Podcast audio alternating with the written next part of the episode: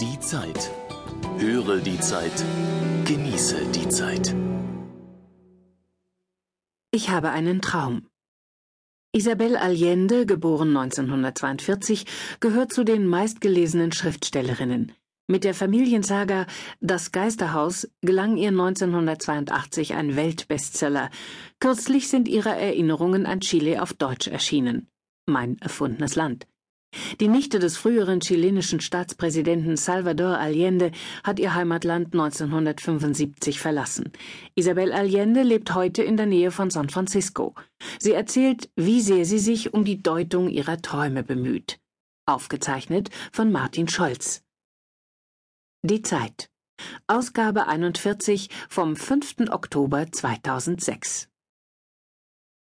Auf dem Nachttisch in meinem Schlafzimmer liegt immer ein Notebook. Ich zeichne damit meine Träume auf. Wenn ich mitten in der Nacht aufwache, hacke ich schnell ein paar Zeilen in den Computer. Nichts von literarischer Qualität, nur ein paar Stichworte, damit ich mich am nächsten Morgen besser erinnern kann, wovon ich geträumt habe. Einmal ist mir der Schauspieler Antonio Banderas nackt im Traum erschienen. Gut, dass ich das gleich aufgeschrieben habe. So hat er mich zu einem erotischen Kochbuch inspiriert. Ich habe Antonio Banderas seitdem mehrmals in der Realität getroffen, aber bislang habe ich mich noch nicht getraut, mit ihm über meinen Traum zu reden. Wenn er vor mir steht, sehe ich jedes Mal meinen Traum Banderas, wie er sich nackt auf einer mexikanischen Tortilla räkelt. Ich schreibe meine Träume nun schon so lange auf, dass ich dieses Ritual sozusagen im Schlaf beherrsche. Ich muss dazu nicht mal das Licht anmachen. Am Morgen erzähle ich zuerst meinem Mann Willi von Ihnen, dann schreibe ich einen Brief an meine Mutter, die in Chile lebt.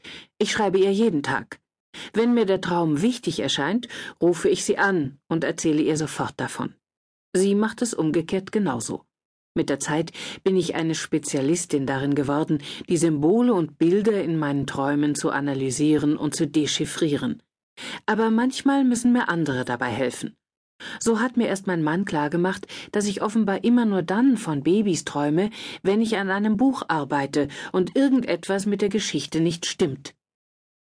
Vor einigen Jahren beispielsweise hatte ich oft diesen verstörenden Traum von einem Baby, das in einem Labyrinth gefangen war. Ich konnte es berühren, aber nicht befreien. Ich arbeitete damals an einer Trilogie von Jugendbüchern. Das zweite Buch hatte ich schon zu meinem Agenten zum Übersetzen geschickt. Mit dem dritten hatte ich gerade begonnen. Willi meinte, der Traum hätte wohl mit dem neuen Roman zu tun, fragte, ob ich nicht richtig vorankäme, aber das ergab keinen Sinn. Denn das Baby in meinem Traum war schon größer, es konnte bereits krabbeln. Auf solche Details muss man achten, wenn man seine Träume deutet. Dann ist etwas mit dem zweiten Buch nicht in Ordnung, sagte mein Mann. Ich las mir das gesamte Manuskript nochmal durch, aber ich konnte keine Fehler entdecken. Das ließ mir keine Ruhe. Mein Agent, mein Übersetzer, mein Lektor, sie alle lasen daraufhin nochmal das Manuskript, fanden aber auch nichts. Ich selbst hatte unterdessen immer wieder diesen Traum. Er verfolgte mich. Dann schickten sie mir irgendwann die englische Übersetzung.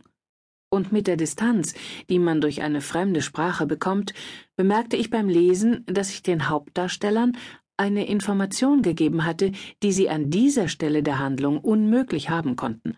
Das Ende des Buches erschien völlig unlogisch. Ich habe die Auslieferung des Buches sofort gestoppt und ein neues Ende geschrieben. Alles wegen eines Traums.